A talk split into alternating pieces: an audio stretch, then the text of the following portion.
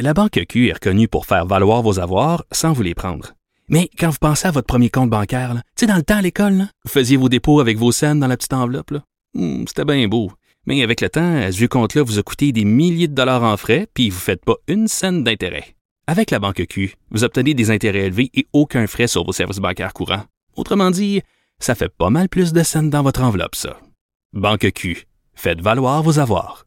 Visitez banqueq.ca pour en savoir plus. Acheter une voiture usagée sans connaître son historique, ça peut être stressant. Mais prenez une pause. Et procurez-vous un rapport d'historique de véhicule Carfax Canada pour vous éviter du stress inutile. Carfax Canada. Achetez l'esprit tranquille. Du Trisac. Peu importe la manière qu'il choisit de s'exprimer, ses opinions sont toujours aussi saisissantes. C'est pas la première fois qu'on entend crier. Des fois, je demande à ma mère d'aller euh, chez mon père parce que j'ai trop peur. Puis on est même, on est rendu avec des caméras. Les sans-abri, ils viennent dans notre terrain, ils viennent faire leurs besoins, ils, se- ils se droguent. Et Tu dis ce que tu veux, Sophia. Comment tu te sens, toi? je me sens très mal. Euh, ça brise le cœur d'entendre ça avec nous. Catherine Pagé, qui est résidente de Chicoutimi, à qui on a parlé en juin dernier. Madame Pagé, bonjour. Bonjour. Bonjour, merci d'être avec nous. Euh, J'allais vous demander comment ça va, comment vont vos enfants. On a entendu vo- votre fille là, à l'instant. Oui, tout à fait. Dans le fond, j'ai euh, j'ai assisté au conseil de ville Saguenay, euh, je pense que c'était le 4 octobre. Puis, euh, dans le but, en fait, de faire accroître les- la surveillance policière dans mon secteur. Puis j'ai euh, j'ai décidé d'amener ma fille parce que définitivement, quand moi je parle, je suis pas je suis pas nécessairement entendue ou ça veut pas trop se mêler du dossier parce qu'il y a une poursuite en cours, mettons. Là, faut dire aux gens, Mme Pagé, là, votre maison, euh, on donnait l'exemple, est comme le presbytère de l'ancien couvent des servantes du très Saint-Sacrement qui a été vendu il y a trois ans. Et c'est devenu quoi, ce couvent?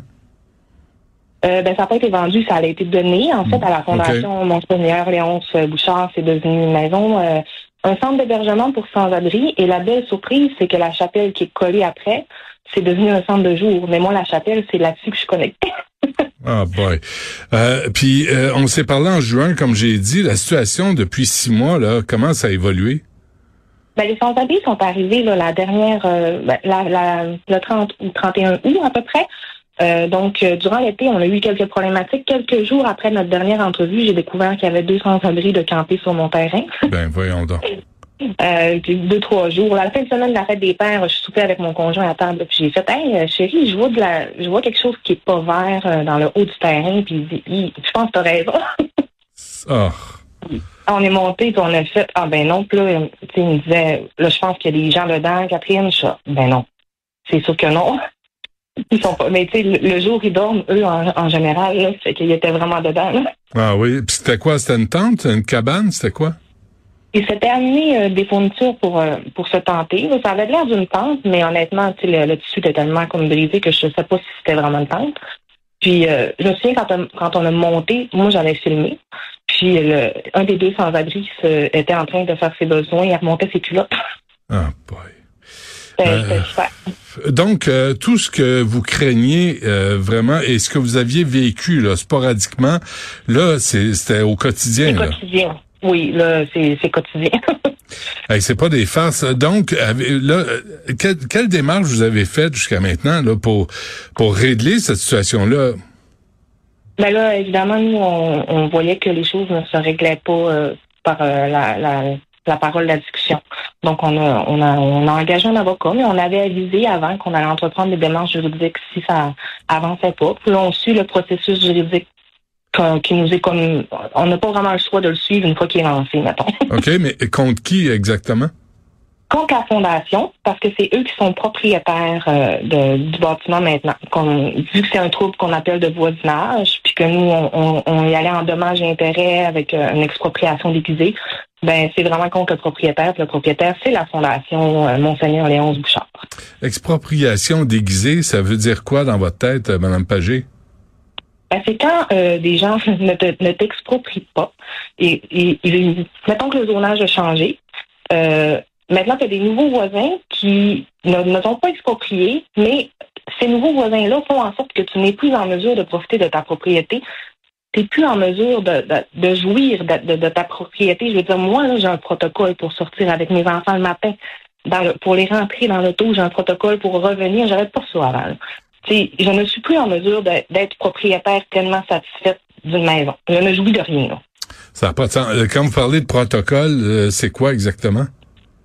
Mais dans le fond, moi, je stationne ma voiture pour qu'elle arrive à où mes bacs de poubelle. Puis quand moi, j'ouvre ma porte, ça l'empêche que euh, un sans-abri, mettons intoxiqué ou quelqu'un désorienté, puisse passer par là. Parce que ça m'est déjà arrivé au début, début de l'été, ou en tout cas au milieu, je pense, qu'un sans-abri descende de mes escaliers puis comme surgisse de nulle part. ah, barouette. Puis, tu sais, j'ai comme pensé que ça arrive avec les enfants. Fait que moi, quand j'ouvre ma porte de véhicule, ça bloque cette allée-là. Donc, les enfants n'ont pas le droit de sortir de la maison. De toute façon, ils veulent pas, là, avant que moi, je sois sortie puis avant que ma porte d'auto soit ouverte. Mais, vos enfants vivent ça comment? De, pas, très bien. Là. Avant, j'étais capable, j'aimais bien passer du temps avec juste un enfant une fois par semaine. Mais quand c'était pas ma semaine, j'en prenais un des deux euh, de la semaine de son père je passais comme ça une soirée tout seul avec un, puis l'autre, le lendemain, je faisais une soirée tout seul en dehors de mon temps de garde à moi, mais là, je peux plus les séparer, ils veulent plus dormir tout seuls. Ma fille a consulté, puis c'est difficile. Là, vous, êtes, adressé à la Fondation Lampagé, là. Qu'est-ce qu'on vous répond de leur côté? Euh, ben là, vu que c'est une poursuite judiciaire, ils répondent plus. mais qu'est-ce que. Mais avant la poursuite, on vous répondait quoi?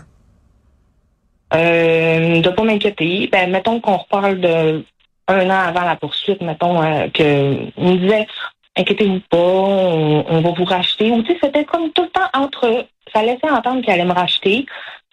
Ça avait quasiment de l'air certain. Puis, tu sais, répétait que j'allais être partie quand eux allaient rentrer. Ben, la personne avec qui je, je parlais, puis euh, la personne avait de l'air, elle me mettait beaucoup en confiance, cette personne-là. Ouais, ouais. Ça, ça c'est la Fondation Monseigneur Léonce Bouchard. Euh, puis euh, qui gère l'organisme. Là, il y a eu la ministre responsable, André Laforêt.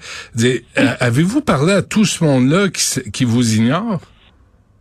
Le bureau de la ministre, là, ça répond pas. Là, mais de toute façon, c'est comme, comme j'ai expliqué, une fois que la poursuite est lancée, ils peuvent plus rien faire. Mais la, la, ministre, on avait beaucoup insisté pour avoir des communications. je me souviens, l'OMH avait fait, en fait une seule offre d'achat bien après avoir dit à leur ministre, mais oui, on y en a fait des offres, elle les a refusées, c'était pas vrai. J'avais répondu à l'OMH, montrez-moi les dons, les offres que vous m'avez faites, il n'y en avait pas. Là. Ouais. Puis euh, à un moment donné, je me souviens dans les commentaires Facebook, mettons, de la, ministre, il y a beaucoup de gens qui allaient dire que ça n'avait pas rapport qu'ils fassent pas d'offres. Puis, comme, mettons, 15 minutes après avoir parlé avec le directeur de l'OMH, il y a un commentaire qui est sorti du bureau de la ministre comme quoi euh, elle espérait que j'allais coopérer. Ça faisait 15 minutes que j'avais raccroché. Je pense que c'est connecté un peu, là. J'espérais que vous alliez collaborer. Vous, vous m'aviez dit la dernière fois, Mme Pagé, vous êtes prête, vous êtes prête à accepter l'évaluation municipale pour votre maison. Vous êtes prête à quitter, non? Non, non, on ne voulait pas l'évaluation municipale. Une valeur d'évaluation municipale, c'est très en dessous de la valeur du marché. Il faut pas oublier que les valeurs actuelles au dépôt de rôle, ils ont été basées sur des données des données des enregistrements de vente qui se sont faites avant le boom immobilier de la COVID. OK. Donc, les valeurs sont même pas bonnes. Le prochain rôle qui, qui se travaille actuellement, la valeur va être vraiment augmentée. Mais de toute façon, qui va vouloir acheter ça? Ben, c'est là où j'allais. Euh, vous allez vous allez perdre de l'argent, là, c'est sûr. Là, votre votre maison, en, en, annonçant ce que vous vivez au quotidien, euh, ça vaut plus grand chose. Ben, même si j'en parlerais pas, n'importe qui qui, qui vient visiter, écoute, ça ne fait pas prendre 100 000 à ta propriété d'avoir des sans-abri tout le temps. Là. Non, mais là, les gens vont vous dire, vous êtes intolérante parce que là, il faut s'ouvrir, puis les sans-abri, quand ils s'installent quelque part, ben il faut tous s'adapter, puis il faut tous euh, tout aménager, puis c'est comme la nouvelle tyrannie. Là. On peut plus dire, attendez, là, il y a des règles à respecter dans un quartier. Je, suis entièrement d'accord, mais on n'a pas eu le choix comme de s'adapter à certaines situations, mais c'est une problématique qu'on vit quotidiennement. C'est juste que maintenant, il faut apprendre à la gérer. Mais en même temps, il ouvre des chambres partout. J'ai une, une, question plate pour vous, Mme Pagé. Qui ramasse les tas de marde là, quand on vient chier chez vous? Euh, mon chum avec la pile. Ça se peut-tu? mais des fois, quand sais, comme quand le premier du mois arrive, il y a plus de consommation de boissons, maintenant. Puis, euh, je redépose non délicatement les bouteilles de l'autre côté du terrain. Ah oui, là, vous êtes tanné, c'est ça. Puis, euh, fait que c'est quoi vos, vos options là? Qu'est-ce qui s'annonce là? Parce que euh, est-ce que la, là, là, vous êtes en procès là Vous allez, euh, vous attendez quoi? Ben, c'est sûr qu'une fois que les, les, protocoles juridiques sont entamés, il faut vraiment suivre le processus. Puis on est à l'étape où c'est juste du blabla entre avocats puis des factures qui s'envoient. c'est pas. fait que là, vous payez les avocats, là. Ça, les, les factures continuent de rentrer. Oui. Et c'est une belle course dans un budget, ça. Ouais, ce serait le fun. Lionel Carman qui se mêle de votre dossier? Euh, sincèrement, là, j'ai, je me suis déjà fait dire qu'une fois que les poursuites étaient lancées, il n'y a plus personne qui s'en mêlait. Ben Donc, mais, euh, mais, vous êtes ramassé à judiciariser cette histoire-là parce que personne s'en mêlait, puis personne mettait ses culottes, ni André Laforêt, ni euh, Lionel Carman, ni euh, la mairie de Chicoutimi. Il n'y a personne qui s'en est occupé. Non, Lionel Carman, si je ne me trompe pas, il est venu visiter. Ça, c'est notre ministre, je pense, euh, des, des services sociaux. Oui, ouais, services sociaux. Puis il est venu visiter avant l'ouverture, puis il a dit que euh, c'était un bel exemple de qu'est-ce qu'il fallait faire en société, puis que c'était un beau euh, un beau projet qui était mené à terme. Ah, ça allait être un beau centre, puis il est content d'annoncer après ça qu'ils vont ouvrir une, une similarité à, à Robertval au lac Saint-Jean. Puis c'est un projet sur lequel pour lui on pouvait se baser pour les autres. moi j'ai une idée pour vous, Mme Pagé. Offrez donc votre maison à Lionel Carman. Il va peut-être l'acheter s'il trouve ça si formidable. Ah, écoute, j'aimerais quasiment qu'il fasse un espèce de village. Euh, dans le temps, on a eu un village Canada, plein de gens sont arrivés pour dire merci.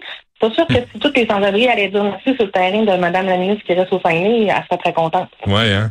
Hey boy, fait que là, euh, Noël s'en vient, puis là, les enfants sortent plus de la maison. Vous, vous ramassez des tas, vous ramassez des bouteilles. Euh, on peut pas vivre de même indéfiniment. Votre, votre niveau de stress doit être assez élevé. Oui, je fais de la haute pression maintenant. je comprends? Mais non, c'est ça. C'est pas facile avec les fêtes qui arrivent, surtout là, tu sais, je peux pas recevoir ma famille. Euh, donc on est obligé de fêter Noël ailleurs parce que c'était moi maintenant la personne désignée. Mais là, on peut pas. Pas cette année.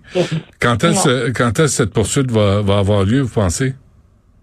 Euh, ben, on parle, on parle d'un protocole qui peut prendre en moyenne 18 mois, mais euh, apparemment que souvent ça se règle en conférence de règlement à l'amiable, en CRA qui appelle, je pense.